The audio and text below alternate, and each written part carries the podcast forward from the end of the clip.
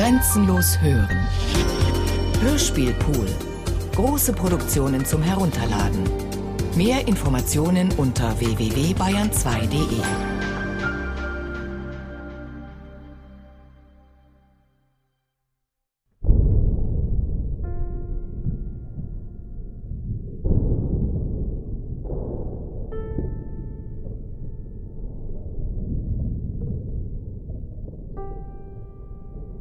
Eine Jugend in Deutschland von Ernst Toller. Teil 3 Gefängnis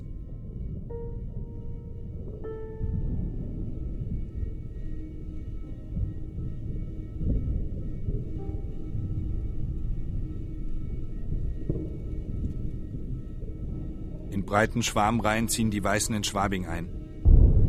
Die Bürger haben die Fenster geöffnet. Sie jubeln. Überschütten die Soldaten mit Geschenken. Eine Frau in ärmlicher Kleidung läuft auf einen Offizier zu und reicht ihm eine Rose. Der 1. Mai 1919. Eine Gruppe Soldaten postiert sich unserem Haus gegenüber. Ich stehe am Fenster. Die Freundin berührt meine Hand. Man beobachtet uns.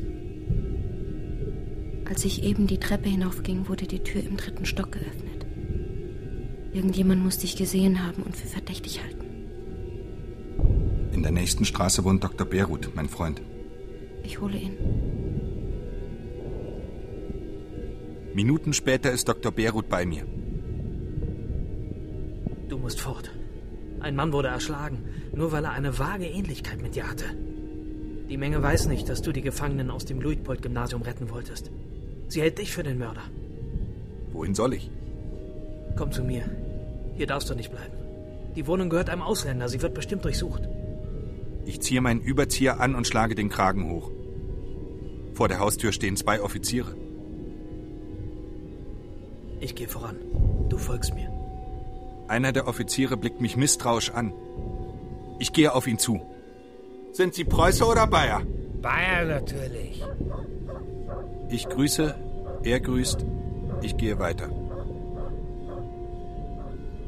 Beirut erwartet mich in seiner Wohnung. Fernrollen dumpf Artillerieschüsse. Es wird also doch gekämpft. Die Roten halten sich am Stachus. Die Weißen haben den Platz umzingelt. Ich muss zum Stachus. Du kommst nicht durch. Du wirst erkannt und erschossen. Beirut geht fort. Nach einer Weile kehrt er zurück. Ein Unbekannter begleitet ihn. Ich bin nicht Ihr Genosse. Man will Sie morden, darum helfe ich Ihnen. Kommen Sie in meine Wohnung. Dort bleiben Sie, bis Sie weiter können. Warum sollte Ihre Wohnung nicht durchsucht werden? Sein Vater ist bayerischer Fürst. Er floh aus Angst vor uns. Wenn du irgendwo sicher bist, dann dort. Ich warte, bis der Abend dämmert. Dann gehe ich in die Wohnung eines dieser namenlosen Menschen, die immer da sind, wo Hilfe Not tut. Am nächsten Tag besucht mich Beirut. Deine Leiche liegt im Schauhaus. Meine Leiche? Hier ist die Zeitung mit der amtlichen Meldung. Du wurdest erschossen aufgefunden und ins Schauhaus gebracht. Polizisten holten den Chauffeur, der dich in Dachau gefahren hat. Er erkannte deine Leiche und schluchzte vor Rührung. Für die nächsten Tage hast du nichts zu fürchten. Auch meine alte Mutter hatte die Nachricht gelesen. Drei Tage kauerte sie auf einem Schemel. Sie verhängte die Spiegel. Sie trauerte um den Sohn. Am vierten Tag erfuhr sie, dass ich noch lebe. Auch die Polizei hatte dies inzwischen erfahren. Eines Tages bleibt der Besuch von Dr. Beruth aus. Er ist verhaftet. Im Polizeipräsidium setzt ein Kriminalbeamter ihm den Revolver an die Stirn und droht, er werde erschossen, wenn er nicht sofort mein Versteck angäbe. Beruth führt den Kriminalbeamten in eine fremde Wohnung. Er habe sich geirrt, sagte er. Er erinnert sich nicht mehr. Ein Offizier rettet ihn vor der Erschießung. Die Regierung hat auf ihren Kopf einen Preis von 10.000 Mark ausgesetzt. Sehen Sie, wegen Hochverrats nach Paragraf 81 Ziffer 2 des Reichsstrafgesetzbuches ist Haftbefehl erlassen gegen den hier abgebildeten Studenten der Rechte und der Philosophie Ernst Toller, geboren am 1. Dezember 1893 in Samocin, Posen. Toller ist von schmächtiger Statur, etwa 1,65 Meter bis 1,68 Meter groß, hat ein blasses Gesicht, trägt keinen Bart, hat große braune Augen, scharfen Blick, schließt beim Nachdenken die Augen, hat dunkle, beinahe schwarze, wellige Haare, spricht Schriftdeutsch. Für seine Ergreifung und für Mitteilungen, die zu seiner Ergreifung führen, ist eine Belohnung von 10.000 Mark ausgesetzt. Das Bild auf dem Flugzettel ist schlecht. Und ich habe mir inzwischen einen Schnurrbart wachsen lassen. Aber der Köchin meines Gastfreundes ist nicht zu trauen. Am Morgen weckt mich der hallende Schritt einer marschierenden Kolonne. Ich springe ans Fenster.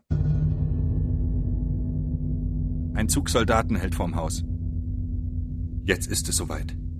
Wir werden beide erschossen. Irgendetwas müssen wir versuchen. Haben Sie einen eleganten Anzug? Ja, einen Cutaway. Ziehen Sie ihn an. Besitzen Sie ein Monokel? Ja, von meinem Vater, eine Sammlung. Klemmen Sie den Glasscherben ein. Vielleicht helfen uns diese Requisiten. Vor Cut und Monokel knickt jeder Offizier zusammen. Inzwischen durchsuchen die Soldaten das Haus. Über uns tappen schwere Schritte. Die Wohnung der ersten Etage wird durchsucht. Gleich werden die Soldaten an unsere Tür klopfen. Vom Hof tönt Geschrei. Die Frau des Pförtners weint und jammert. Die Soldaten haben ihren Mann verhaftet. Sie stoßen ihn auf die Straße. Wir warten. Jetzt müssen sie kommen. Wären sie nur erst da. Unerträglich dehnen sich die Sekunden. Ich höre Kommandorufe. Ich gehe zum Fenster. Ich traue meinen Augen nicht. Ich sehe, wie die Soldaten abmarschieren. Sind sie unserer so sicher? Stehen Posten vor der Tür? Niemand kommt. Später hören wir, dass der Offizier, als er den hohen adligen Namen am Türschild las, den Soldaten abwinkte. Die deutsche Revolution weiß, wen sie zu respektieren hat. Das Schicksal hat mich wieder verschont, aber jetzt ist keine Zeit zu verlieren. Ich muss das Haus verlassen. Wohin soll ich? Erschießungen, Misshandlungen, Verhaftungen haben die mutigsten eingeschüchtert. Endlich ist ein Mensch bereit, mich aufzunehmen. Der Maler Lech. Aber wie komme ich zu ihm? Mein Steckbrief hängt an allen Litfaßsäulen. Mein Gesicht ist allzu vielen bekannt. Ich verkleide mich. Der Schauspieler Verin hilft mir. Ich ziehe einen Gehrock an. Haar und Augenbrauen werden gepudert. Einige Minuten später verlässt ein soignierter alter Herr mit leichtem Knickschritt das Haus. Der Maler Lech wohnt in einem Gartenhaus Schwabings. Drei Wochen bleibe ich dort verborgen. Ich lese in den Zeitungen, dass die Polizei nach mir fahndet. Kaum eine Stadt, in der man mich nicht gesehen haben will. Eisenbahnzüge werden angehalten, Dörfer umzingelt, Einmal sucht man mich in Österreich, Soldaten dringen in das Schloss Ottensheim an der Donau, wo Verwandte wohnen. Die Schweizer Grenzbehörden verhaften einen Arzt, er habe mich heimlich über die Grenze geschafft. Man verhaftet meinen Vetter, obschon er als Leutnant der Weißen Garde im Freikorps Epp dient und geschworen hat, er werde mich erbarmungslos niederknallen, wenn er mich träfe. Ich weiß, was mich erwartet. Ich muss mich schützen. Vom Atelier führt eine Tapetentür in die Kammer eines vorgebauten Erkers. Wir verhängen die Tür mit Bildern. Die Nagelköpfe auf einer Seite sind abgefeilt. Niemand weiß von meinem Versteck, außer einem Freund. Eines Abends besucht mich eine Genossin. Sie will mich aus München herausführen. Sie habe auch anderen bei der Flucht geholfen. Am nächsten Morgen um vier Uhr schlagen Fäuste an die Wohnung. Die Polizei! Ich springe aus meinem Bett, laufe ans Fenster. Das Haus ist von Soldaten umstellt. Sie sind da. Ich laufe in mein Versteck, packe von innen die Türklinke und warte. Schritte nähern sich. Ich höre Stimmen. Ich höre, wie man die Zimmerwände abklopft. Das Klopfen kommt näher und näher. Noch eine Sekunde, noch eine Sekunde. Jetzt klopfen sie gegen meine Tür. Jetzt müssen sie mich finden. Ich halte den Atem an Wieder wird geklopft. Wieder. Das Klopfen entfernt sich. Ich höre Schritte. Nach einer Weile ist es still. Sie haben mich nicht gefunden. Merkwürdig. Ich weiß, Sie werden mich finden. Wenn Sie mich nur nicht quälen. Wieder nähern sich Menschen. Wo ist die Tapetentür? Die wir in der gleichen Wohnung im ersten Stockwerk gesehen haben? Bilder werden abgenommen. Durch die Türritzen dringt Licht. Ich stoße die Tür auf. Ich sehe Kriminalkommissare und Soldaten. Sie suchen Toller. Ich bin's. Die Kriminalkommissare schauen mich scharf an. Ein Soldat fällt auf die Knie. Richtet mit quellenden Augäpfeln das Gewehr auf mich. Entsichert. Und hält die zitternden Finger am Abzug. Ich werde nicht fliehen. Wenn ich jetzt erschossen werde, wurde ich nicht auf der Flucht erschossen. Sie alle sind meine Zeugen.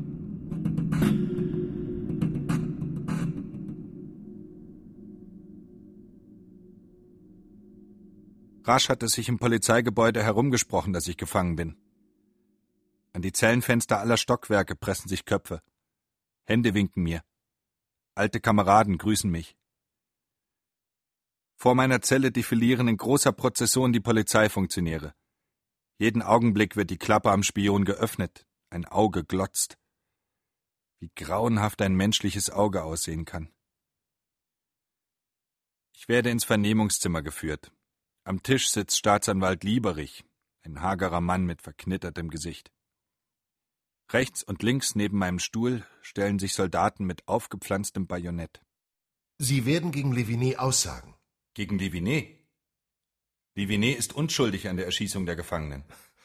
In der Räterepublik bekämpften Sie ihn. Ja, diesseits der Barrikade. Herr Toller, Sie haben jetzt Gelegenheit, Ihre Situation zu verbessern. Bitte protokollieren Sie meine Aussage. Wie Sie wollen. Welche Konfession haben Sie? Ich bin konfessionslos. Schreiben Sie Jude. Jetzt konfessionslos. Also, Sie wollen den Mord verteidigen? Wer hat gemordet? Wer hat Gustav Landauer erschlagen? Wer die zahllosen Unschuldigen erschossen? Ich verbitte mir diesen Ton. Gustav Landauer war ein Rebell. Er wurde mit Fug und Recht legal gerichtet. Nach der Vernehmung bitte ich um die Erlaubnis, Zeitungen zu lesen. Im Interesse Ihrer Nerven kann ich Ihnen die Erlaubnis nicht erteilen. Schonen Sie sich, regen Sie sich nicht auf. Abführen!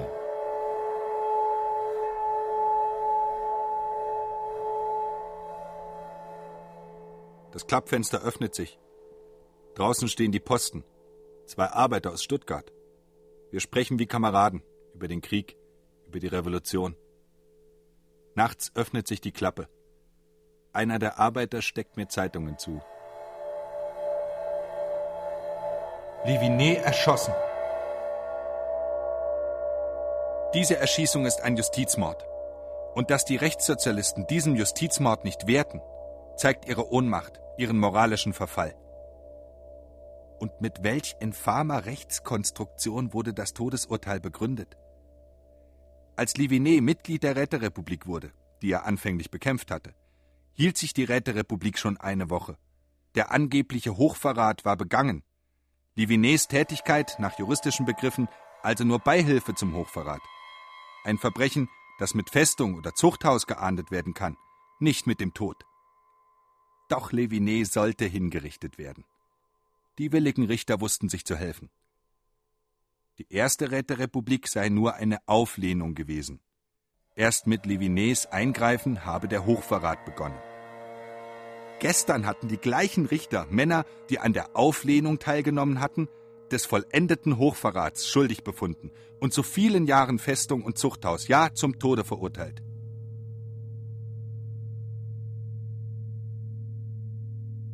Man bringt mich ins Gefängnis Stadelheim. Wir fahren durch die Maximilianstraße. Welch anderes Gesicht zeigt heute die Stadt? Auf dem Trottoir flaniert Militär, ordensgeschmückt, Monokel im Auge. Elegante Damen flirten. Die Bourgeoisie ist oben auf.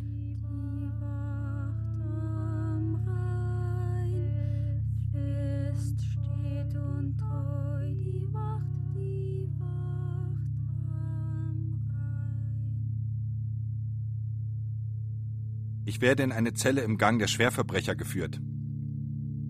Trostlos grau und leer sind die Wände. Das Fenster aus Mattglas liegt hoch an der Decke. Ein Klapptisch, eine Bank, eine Pritsche mit grau gewürfeltem, grobem Leinen, in der Ecke der stinkende Abortkübel. Ich suche auf den Wänden die Zeichen der Gefangenen. Ich finde eingekratzte Namen. In einem Winkel sehe ich mit Bleistift geschriebene Worte. Gleich holen sie mich zum Erschießen. Ich sterbe unschuldig. 2. Mai 1919. Leise öffnet sich die Türklappe.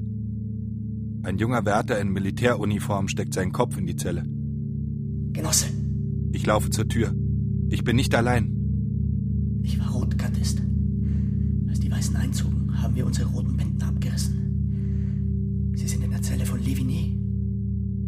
Am zweiten Tag werde ich zum Spaziergang in den Hof geführt.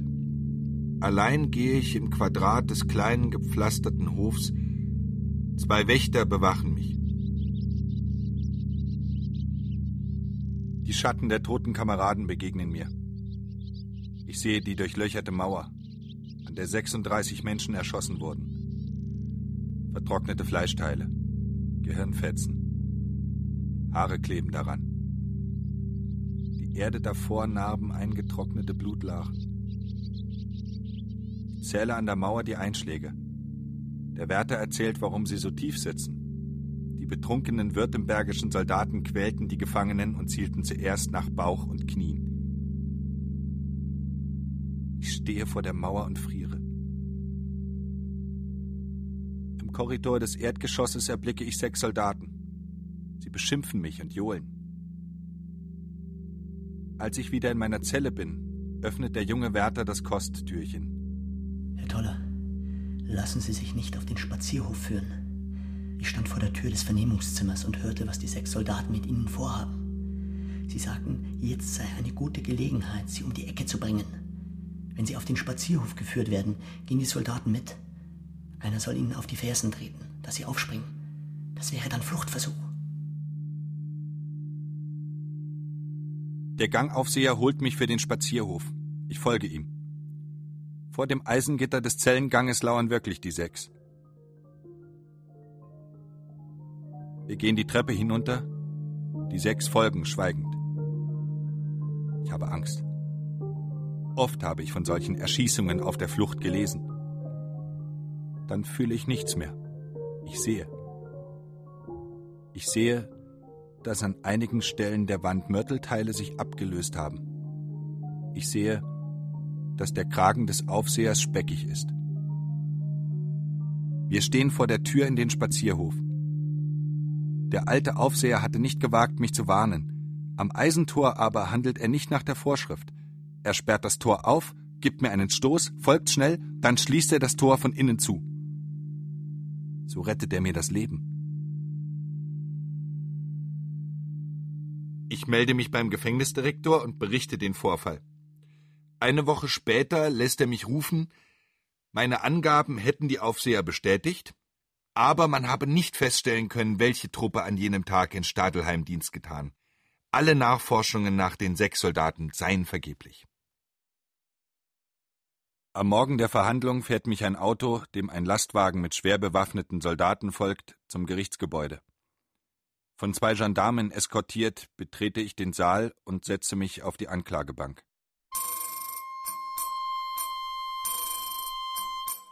Ich sehe niemand, nicht die Herren von der Presse und nicht die Leute. Ich sehe nur das große Bild im Goldrahmen, das über dem leeren Richtertisch an der Wand hängt. Es ist der gute König Ludwig. Er lebt jetzt auf einem Gut in Ungarn, aber sein heroisches Bild ist der Schutzpatron des republikanischen Reiches geblieben. Nun schreiten in feierlichem Gänsemarsch die Richter durch die geöffnete Tür. Drei Talare, zwei Uniformen und zwei Bratenröcke.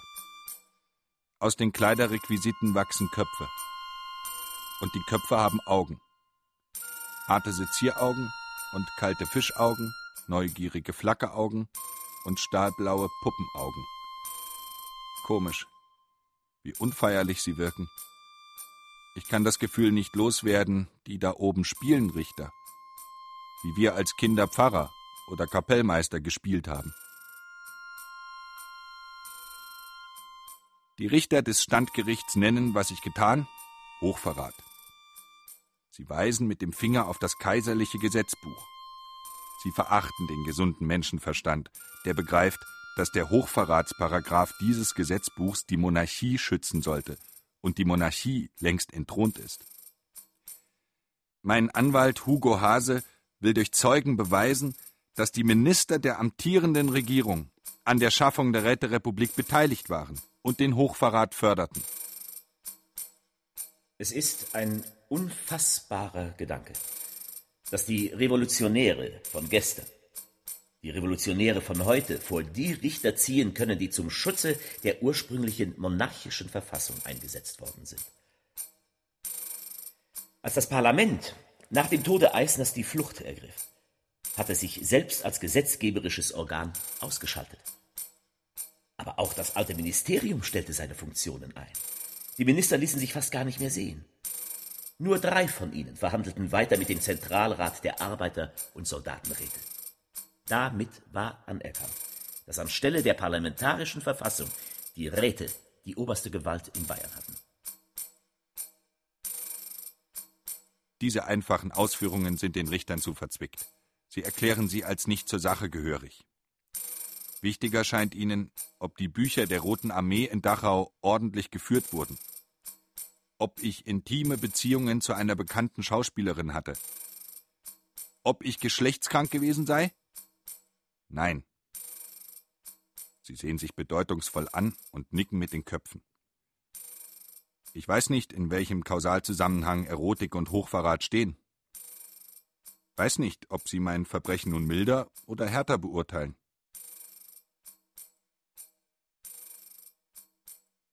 Ich spreche das letzte Wort des Angeklagten.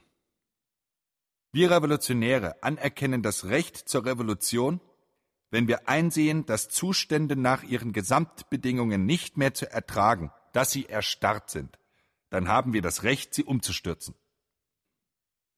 Sie werden nicht von mir verlangen, dass ich nach meinen Anschauungen vom Standgericht Gnade erbitte. Ich frage mich, warum setzt man Standgerichte ein? Glaubt man, wenn man einige Führer erschießt oder ins Gefängnis schickt, die gewaltige revolutionäre Bewegung der ausgebeuteten werktätigen Bevölkerung der Erde eindämmen zu können? Welche Unterschätzung!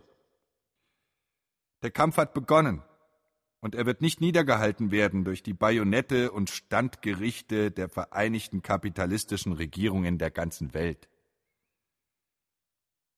Ich bin überzeugt, dass Sie nach bestem Wissen und Gewissen das Urteil sprechen. Aber nach meinen Anschauungen müssen Sie mir zugestehen, dass ich dieses Urteil nicht als ein Urteil des Rechts, sondern als ein Urteil der Macht hinnehmen werde. Zu fünf Jahren Festung werde ich verurteilt. Ich hätte das Verbrechen eines Hochverrats begangen, aber aus ehrenhaften Motiven.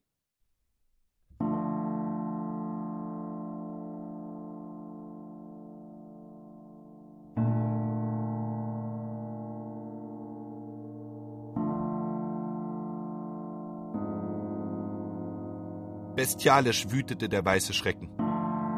700 Menschen wurden erschossen. Männer, Frauen und Kinder, Kommunisten und Sozialdemokraten, Unabhängige und Parteilose. Tausende wurden verhaftet. Niemand war sicher vor Denunzianten. Die Leichenhallen waren zu klein, die Opfer zu fassen. Massengräber wurden geschaufelt, wie im Krieg. Was erhält deutlicher den Geist unserer Justiz? Das Antlitz unserer Zeit.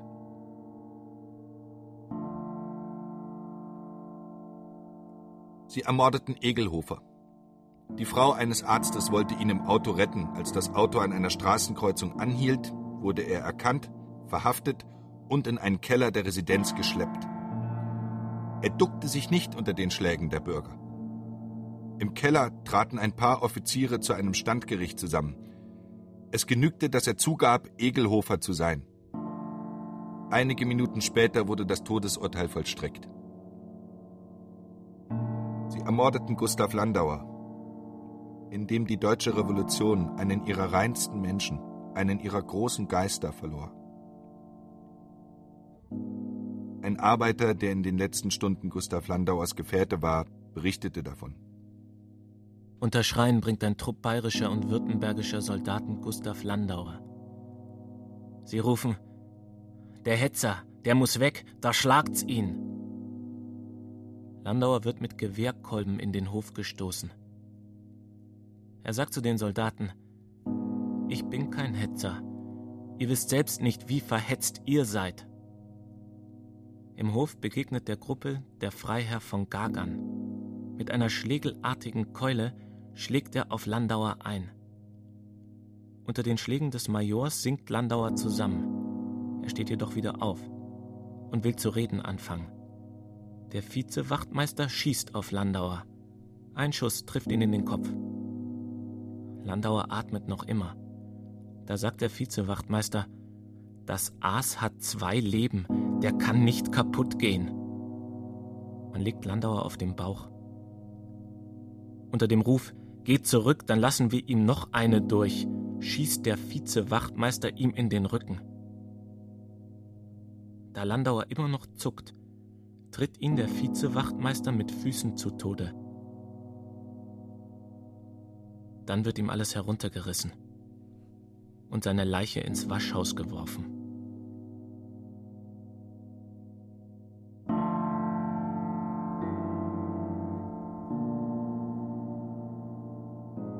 Erst als versehentlich 21 Mitglieder des katholischen Gesellenvereins verhaftet wurden und weiße Soldaten die Gefangenen, die man in einen Keller gesperrt hatte, erbarmungslos niederhieben, niederstachen, niederschossen, erzwang die Regierung von den Generalen, dass kein Gefangener mehr seinem Richter entzogen werden durfte. Der Reichswehrminister Noske dankte dem Oberbefehlshaber der weißen Truppen mit einem Telegramm. Für die umsichtige und erfolgreiche Leitung der Operation in München spreche ich Ihnen meine volle Anerkennung aus und den Truppen meinen herzlichsten Dank.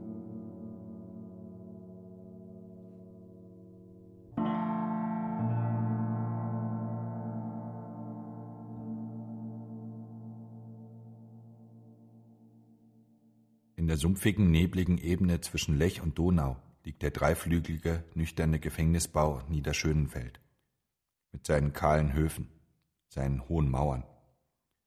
Im kaiserlichen Deutschland saßen Offiziere und Duellanten in Festungshaft. Sie alle ließen es sich gut gehen, spazierten tagsüber in die Stadt und bändelten mit den schönen Bürgertöchtern an. Der bayerische Justizminister hat sich jedoch für uns sozialistische Gefangene eine eigene Art Festung erdacht. Ein Mittelding zwischen Gefängnis und Zuchthaus. Die Zellen sind schmal. Wenn ein Mensch sich an die eine Wand lehnt, berührt er mit ausgestreckter Hand die andere. Tagsüber bleiben die Zellentüren offen. Wir gehen im Käfig des schmalen Korridors auf und ab. Auf und ab. Draußen vorm Gitter wachen Tag und Nacht die Wärter. Die ersten Monate leben die Gefangenen in brüderlicher Verbundenheit. Bald kennt einer den anderen, sein Leben, seine Art zu denken, seine Art zu sprechen, seinen Geruch und den Ton seiner Stimme. War am Anfang jeder bemüht, liebevoll in den anderen sich zu versenken, jetzt ist er die Nähe des Nächsten satt. Er kann ihn nicht ertragen. Er wirft ihm vor, was der andere ihm einst anvertraute. Die Haft macht ihn krank, die Einsamkeit böse. Die Gegenwart ein Alp, man stößt ihn fort. Die Vergangenheit allein ist wert, von ihr zu sprechen. Jeder Tag, jede Stunde, seitdem die Revolution begann, wird geweckt zu neuem Leben. Beim gemeinsamen Essen entbrennen politische Diskussionen von fanatischer Besessenheit. Nur ein Thema kennen alle die Räterepublik. Nur eine Hoffnung die Weltrevolution. Doch wenn ich mit Arbeitern spreche, merke ich, wie dünn der Firnis der Parteidoktrin sitzt. Darunter leben die Instinkte, die die herrschende Gesellschaft im Alltag der Schule, der Familie, der Vereine gezüchtet hat. Ein Bauer aus der Holladau ist überzeugter Pazifist. Er erzählt, wie er Weihnachten 1919 anderen Bauern die Friedenspredigt von Eisner vorlas. Da haben die Menschen gesehen, was Krieg ist. Da sind ihnen die Augen aufgegangen, vor Entsetzen. Auch mich hat's gewürgt. Wir haben an der gleichen Front gekämpft. Bei Pont-à-Mousson. Wann warst denn du da? 1915. 1915. Da war ja Stellungskrieg. Da war ja nichts mehr los. Weißt du, wie ich da war? Da war Bewegung.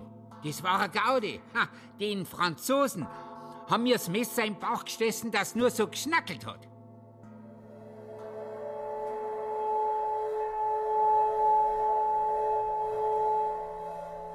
Ein Mann namens Adolf Hitler wurde in München zu einigen Monaten Gefängnis verurteilt, weil er eine Versammlung der bayerischen Königspartei zu sprengen versuchte. Um ihn scharen sich unzufriedene Kleinbürger, frühere Offiziere, antisemitische Studenten und entlassene Beamte. Sein Programm ist primitiv und einfältig. Er stachelt das Volk zu wütendem Nationalismus. Ich erinnere mich nicht, vor zwei Jahren, als wir inneren Feinde gegen das Unrecht des Friedens von Versailles zu kämpfen begannen, Hitlers Namen gehört zu haben. Auch in der Revolution hat er geschwiegen. Ein Gefangener erzählt mir, er sei dem österreichischen Anstreicher Adolf Hitler in den ersten Monaten der Republik in einer Münchner Kaserne begegnet. Damals hätte Hitler erklärt, er sei Sozialdemokrat. Der Mann sei ihm aufgefallen, weil er so geschwollen dahergeredet hätte wie einer, der viel Bücher liest und sie nicht verdaut. Doch habe er ihn nicht ernst genommen, weil der Sanitätsunteroffizier verraten hätte, im Krieg sei der Hitler, als er von der Front zurückkam, schwer nervenkrank in einem Lazarett gelegen, blind. Plötzlich habe er wieder sehen können.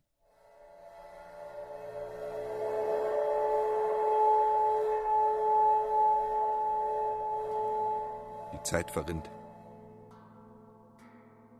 Bayern und das Reich bekriegen sich in Pressefäden. Der bayerische Kurier weiß endlich, woher die bayernfeindlichen Nachrichten stammen. Aus der Festung Niederschönenfeld. Ich bin der geheime Spion, der seinen Vetter, den preußischen Staatskommissar Weismann, unterrichtet. Ich bin mit Herrn Weismann weder verwandt noch kenne ich ihn. Das schreibe ich der Freiheit, der Berliner Zeitung. Das Telegramm ist beschlagnahmt, lässt mir der Festungsvorstand durch den Aufseher mitteilen. Ich will erwidern, dass der Vorstand dazu kein Recht habe. Der Aufseher unterbricht mich, packt mich an den Schultern und stößt mich aus dem Zimmer. Sie dürfen mich nicht angreifen. Ich werde mich über Sie beschweren. Ich habe Sie nicht angegriffen.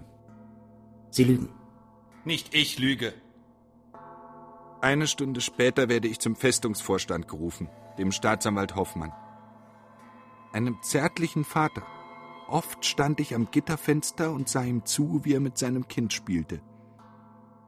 Jetzt sitzt er breit, sein kurzes Kinn eingezogen auf seinem Stuhl, die fleischige Linke trommelt auf der Tischplatte. Hier ist eine Meldung. Sie haben einen deutschen Mann der Lüge geziehen. Ich bin ebenso wie der Aufseher in Deutschland geboren. Antworten Sie auf meine Frage. Ja, der Aufseher sprach die Unwahrheit. Er hat mich. Sie geben die Meldung zu. Ich verfüge Einzelhaft bis auf weiteres. Drei Tage Bettentzug, Hofentzug, Schreibverbot und die üblichen Nebenstrafen.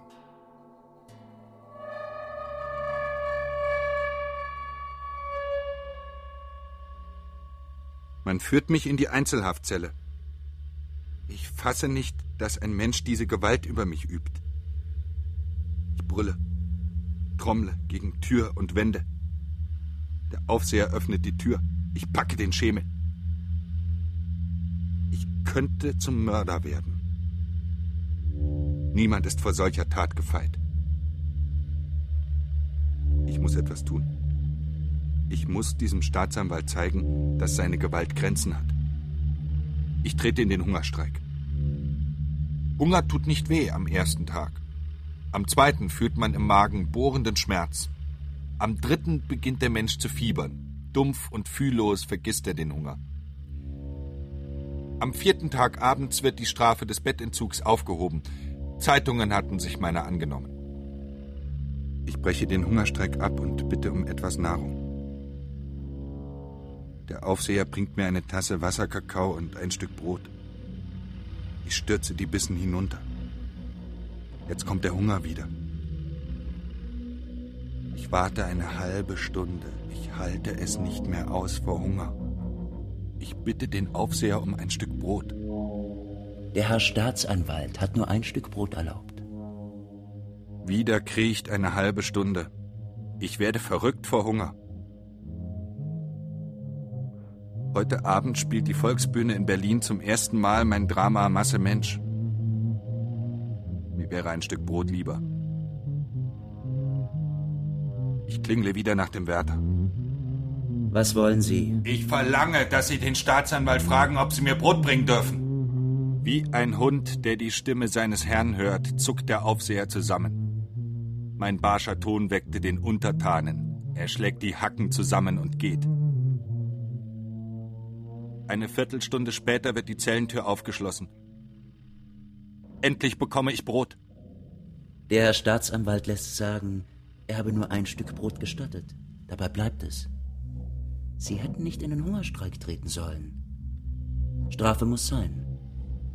Lässt er Ihnen auch sagen. Der Aufseher schlägt die Tür zu und dreht das Licht ab. Ich werde diese Nacht nie vergessen. Im Dunkel taste ich nach dem Tisch und suche zerstreute Brotkrumen. Am nächsten Morgen verweigert der Magen die Kaffeebrühe. Die Staatsanwälte, die man aus München nach Niederschönenfeld versetzt hat, verzeihen uns nicht, dass wir sie klein gesehen haben, dass sie sich vor uns fürchteten. Wenn sie uns schikanieren, rächen sie sich für ihre eigene Feigheit. Ich fasse das Leid nicht, das der Mensch dem Menschen zufügt. Sind die Menschen von Natur so grausam? Sind sie nicht fähig, sich hineinzufühlen in die Vielfalt der Qualen, die stündlich, täglich Menschen erdulden? Nein, ich glaube nicht an die böse Natur des Menschen. Ich glaube, dass er das Schrecklichste tut aus Mangel an Fantasie, aus Trägheit des Herzens.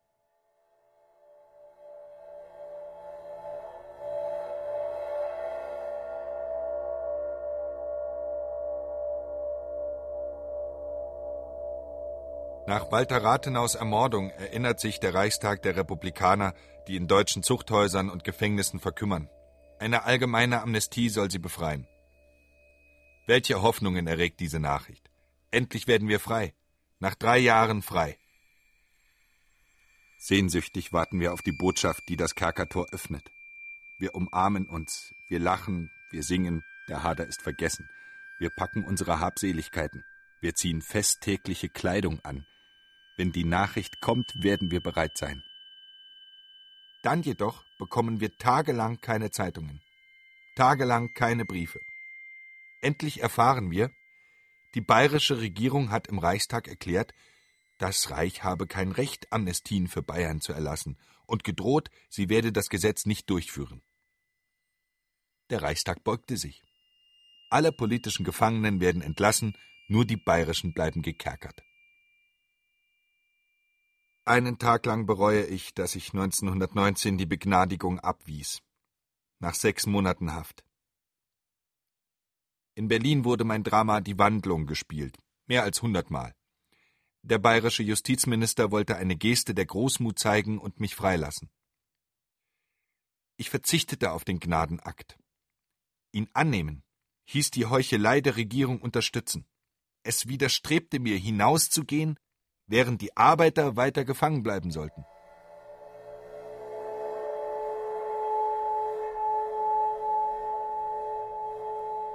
Je mehr ich mich an die Gefangenschaft gewöhne, je mehr die Haft zum Alltag wird, desto stärker bedrängen mich die Erlebnisse der Revolution. Ich bin gescheitert. Ich habe geglaubt, dass der Sozialist, der Gewalt verachtet, niemals Gewalt anwenden darf. Ich selbst habe Gewalt gebraucht und zur Gewalt aufgerufen. Was erwartet den Menschen, der in die Geschicke der Welt eingreifen will, also zum politisch Handelnden wird? Wenn er die als recht erkannte sittliche Idee im Kampf der Massen verwirklichen will? Ist der Mensch nicht Individuum und Masse zugleich? Als Individuum handelt der Mensch nach der als recht erkannten moralischen Idee. Als Masse wird er getrieben von sozialen Impulsen. Das Ziel will er erreichen, auch wenn er die moralische Idee aufgeben muss. Unlösbar scheint mir dieser Widerspruch. Ich suche ihn zu formen. So entsteht mein Drama Masse Mensch. In wenigen Tagen schreibe ich das Stück. Abends um neun erlischt das Licht in den Zellen. Eigenes Licht ist verboten. Ich verhänge den Tisch mit einer Decke, ich lege mich flach auf den Boden und schreibe beim Schein einer Kerze weiter. Bis zum Morgen. Das Stadttheater in Nürnberg führt das Drama auf. Es hat ein merkwürdiges Schicksal. Die einen sagen, es sei konterrevolutionär, weil es die Gewalt verwerfe, die anderen, es sei bolschewistisch, weil die Trägerin der Gewaltlosigkeit untergehe. Die bayerische Regierung verbietet die Aufführung von Masse Mensch. Sie stützt sich auf eine Beschwerde des Zentralvereins deutscher Staatsbürger jüdischen Glaubens, der sich durch die Börsenszene beleidigt fühlt.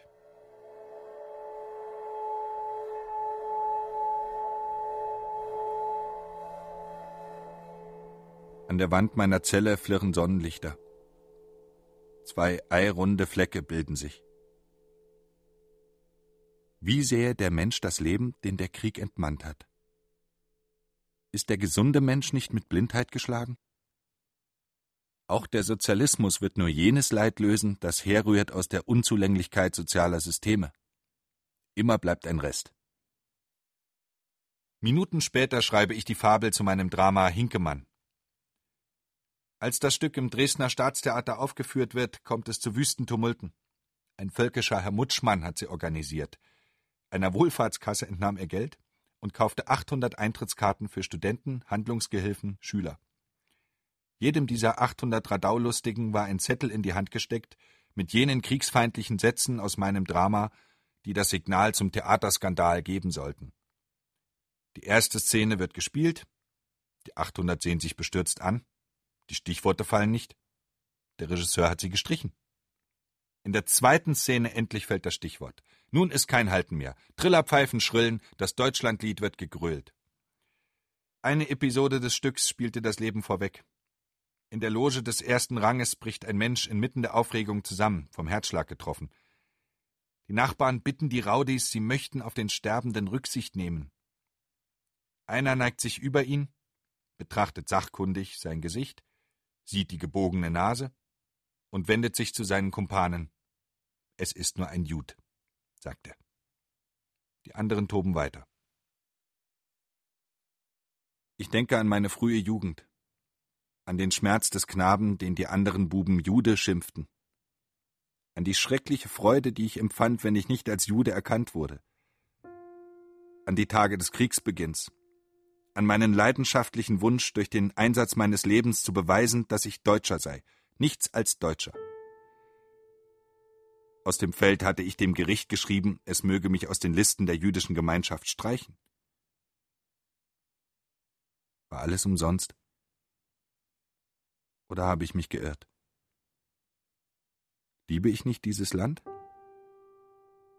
Habe ich nicht in der reichen Landschaft des mittelländischen Meers gebankt nach den kargen, sandigen Kiefernwäldern?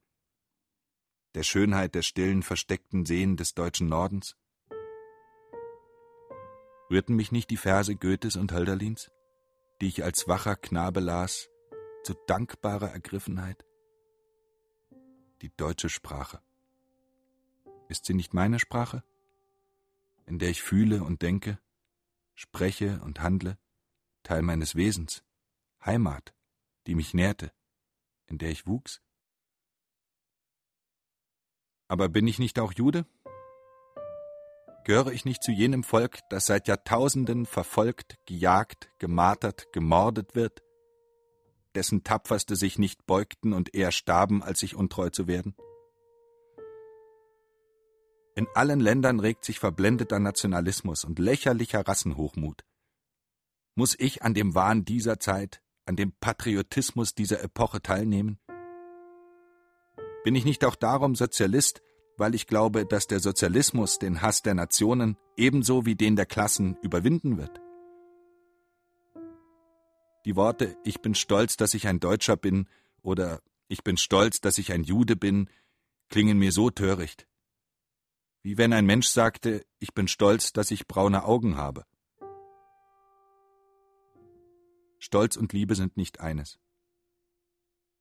Und wenn mich einer fragte, wohin ich gehöre, ich würde antworten, eine jüdische Mutter hat mich geboren, Deutschland hat mich genährt, Europa mich gebildet. Meine Heimat ist die Erde, die Welt, mein Vaterland. Ein Schwalbenpärchen hat sich in meiner Zelle eingenistet. Einen Sommer lang lebt es bei mir. Es baut ein Nest, die Schwälbin brütet, das Männchen unterhält sie mit trillerndem Lied. Junge entschlüpfen, die Eltern füttern sie, lehren sie fliegen. Im Herbst ziehen sie davon in südliche Länder. Unendlich beschenkt mich dieser Sommer. Die scheuen Tierchen haben sich so an mich gewöhnt, dass sie, wenn ich am Tisch arbeite, auf die Lampe sich setzen und miteinander zwitschern und spielen. Ich bin still und glücklich und dankbar. Was ich gesehen und beobachtet, gefühlt und gedacht, schreibe ich nieder in einem kleinen Buch. Ich nenne es das Schwalbenbuch. Es ist wahrhaftig ein ungefährliches Buch. Aber der Staatsanwalt beschlagnahmt das Manuskript. Seine Verbreitung, schreibt er im hässlichen Stil der behördlichen Sprache, würde dem Strafvollzug Nachteile bereiten, das Buch enthalte agitatorische Stellen in solcher Häufung, dass es als Hetze wirke.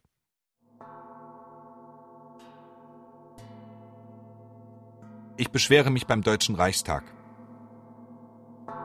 Ich habe nie um Gnade für mich gebeten. Ich will auch heute keine Gnade von Ihnen. Ich erwarte, dass Sie mir zu dem Recht verhelfen, das ich als politischer Ehrenhäftling beanspruchen darf. Unter dem barbarischen Regime der Zarenknute war es in Russland eingekerkerten Schriftstellern möglich, sich die Freiheit des Geistes zu retten. Im Freistaat Bayern wird im Jahre 1923 die Freiheit des Geistes als Verbrechen geahndet.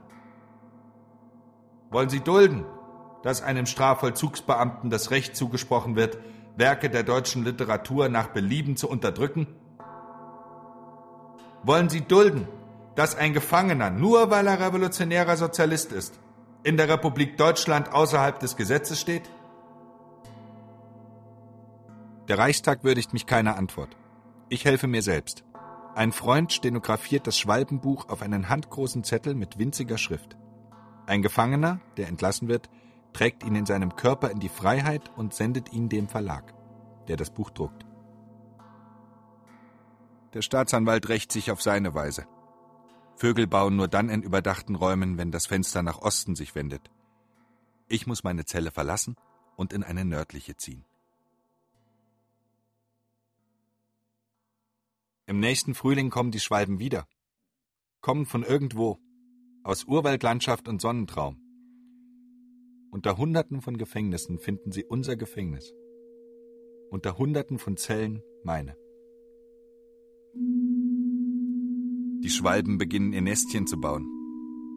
Auf Befehl des Staatsanwaltes poltern Aufseher in die Zelle und reißen das fast vollendete Nest mit gleichgültig roher Gebärde herunter.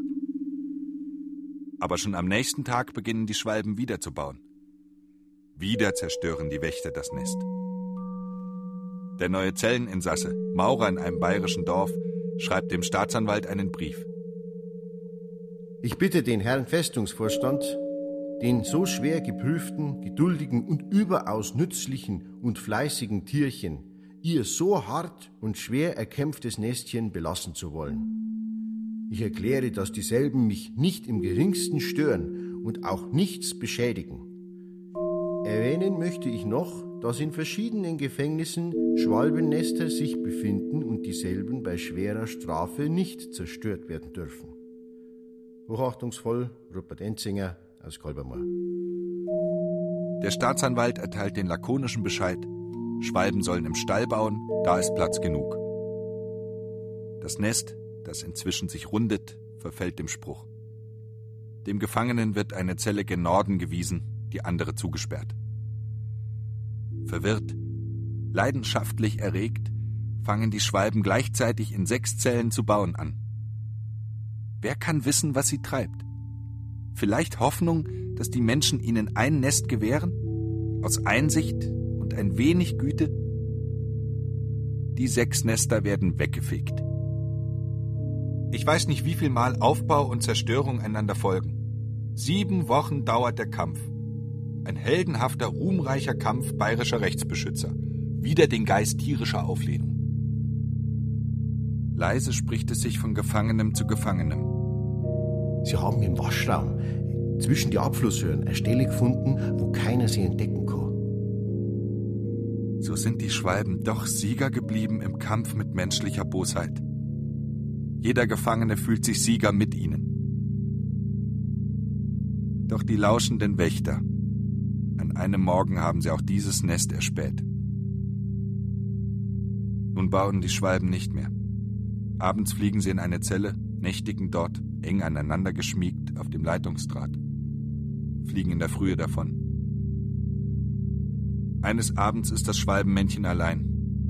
Die Schwälbin ist gestorben.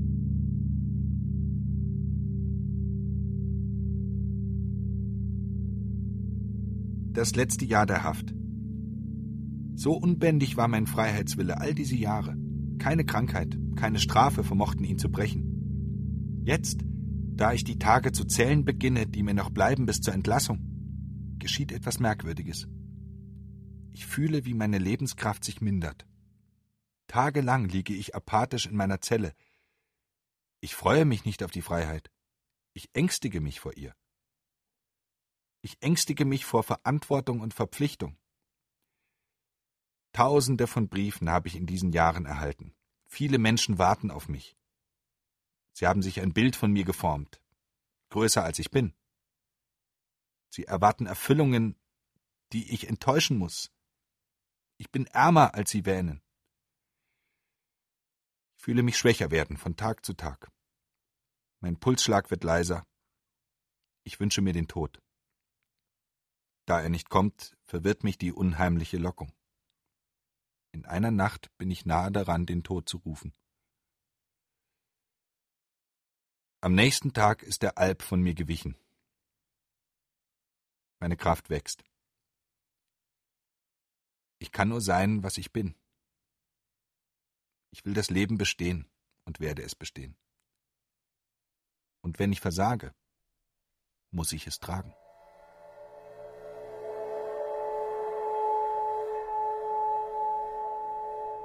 Einen Tag vor meiner Entlassung werde ich zum Staatsanwalt gerufen. Freundlich lächelt er mich an. Ich habe Ihnen zwei Botschaften zu bringen, Herr Toller. Eine frohe und eine weniger frohe. Zuerst die weniger frohe. Eins. Sie sind Preuße. Sie haben nach den Feststellungen der Behörde Ihre Gesinnung nicht geändert, bedeuten also nach wie vor eine Gefahr für die Sicherheit des Landes, die nur durch Wegweisung abgewendet werden kann. Zwei. Zur Sicherung des Vollzugs der Ausweisung sind Sie über die bayerische Grenze zu stellen. 3. Gebühren bleiben außer Ansatz. 4. Die Kosten des Verfahrens und des Vollzugs haben Sie zu tragen. Und jetzt die frohe Botschaft. Sie sollten erst morgen 1 Uhr 18 Minuten entlassen werden. Ihnen wird ein Tag Ihrer Haft geschenkt. Sie dürfen schon heute zu Ihren lieben Angehörigen heimfahren. Diese beiden Herren werden Sie bis zur sächsischen Grenze begleiten. Wann geht der nächste Zug? Sorgen Sie sich nicht darum, Herr Toller. Die Reiseroute haben wir gewählt. Größere Städte, besonders Industrieorte, werden vermieden. Was sollen Ihnen Demonstrationen der Arbeiter? Sie sehen sich gewiss nach Ruhe. Trotz des kleinen Umwegs werden Sie am 16. Juli morgens wohlbehalten die sächsische Grenze passieren. So bleiben Ihnen immerhin einige unverhoffte Stunden. Ich darf nicht mehr zu meinen Kameraden zurückkehren. Ich muss mich splitternackt ausziehen. Körper, Anzug und Wäsche werden durchsucht. Ich packe meine Sachen. Die Herren Kriminalbeamten nehmen mich in die Mitte. Das Gefängnistor öffnet sich. Ich atme die Luft des unvergitterten Himmels. Auf dem Weg zur Bahn patrouillieren radfahrende Landjäger. Auf dem Bahnsteig schreite ich eine Ehrenkompanie schwer bewaffneter Gendarmen ab. Warum so viel Ehre? Ein Attentat auf sie war geplant. Die bayerische Regierung weiß, was sie Ihnen schuldig ist. Wir sind ein Ordnungsland.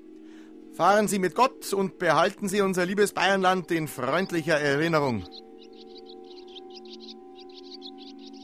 An der sächsischen Grenze verlassen die Herren den Zug. Ich bin allein. Ich bin frei.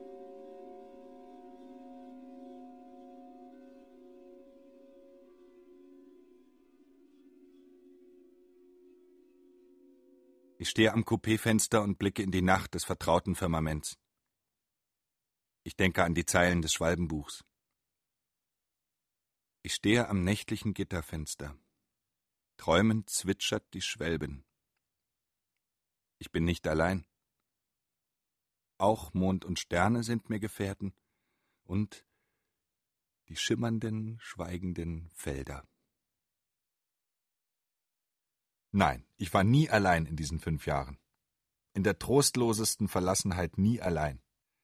Die Sonne hat mich getröstet und der Mond. Wind, der über eine Pfütze strich und sie wellte zu fliehenden Kreisen. Gras, das im Frühjahr wuchs zwischen Steinen des Hofs. Ein guter Blick.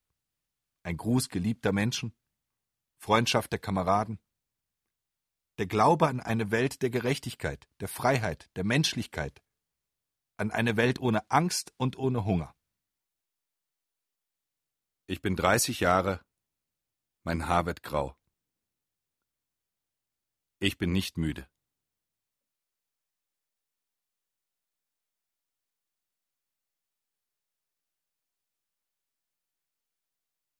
Eine Jugend in Deutschland von Ernst Toller Teil 3 Gefängnis Toller Steven Scharf Freundin Brigitte Hobmeier Dr. Beruth Paul Herwig Offizier Michael Tregor Gastfreund Martin Carnevali Kriminalkommissar und Polizist Andreas Bittel Staatsanwalt Lieberich Stefan Wilkening Wärter Maximilian Brückner Anwalt André Jung Arbeiter Oliver Losehand Bauer Rudolf Waldemar Brehm. Aufseher Wolfgang Menardi Staatsanwalt Hoffmann Oliver Mallison Maurer Michael A. Grimm. Komposition Jakob Diehl Ton und Technik Wilfried Hauer Susanne Herzig. Regieassistenz Stefanie Ramp Bearbeitung und Regie Katja Langenbach. Produktion Bayerischer Rundfunk 2008 Redaktion Katharina Agathos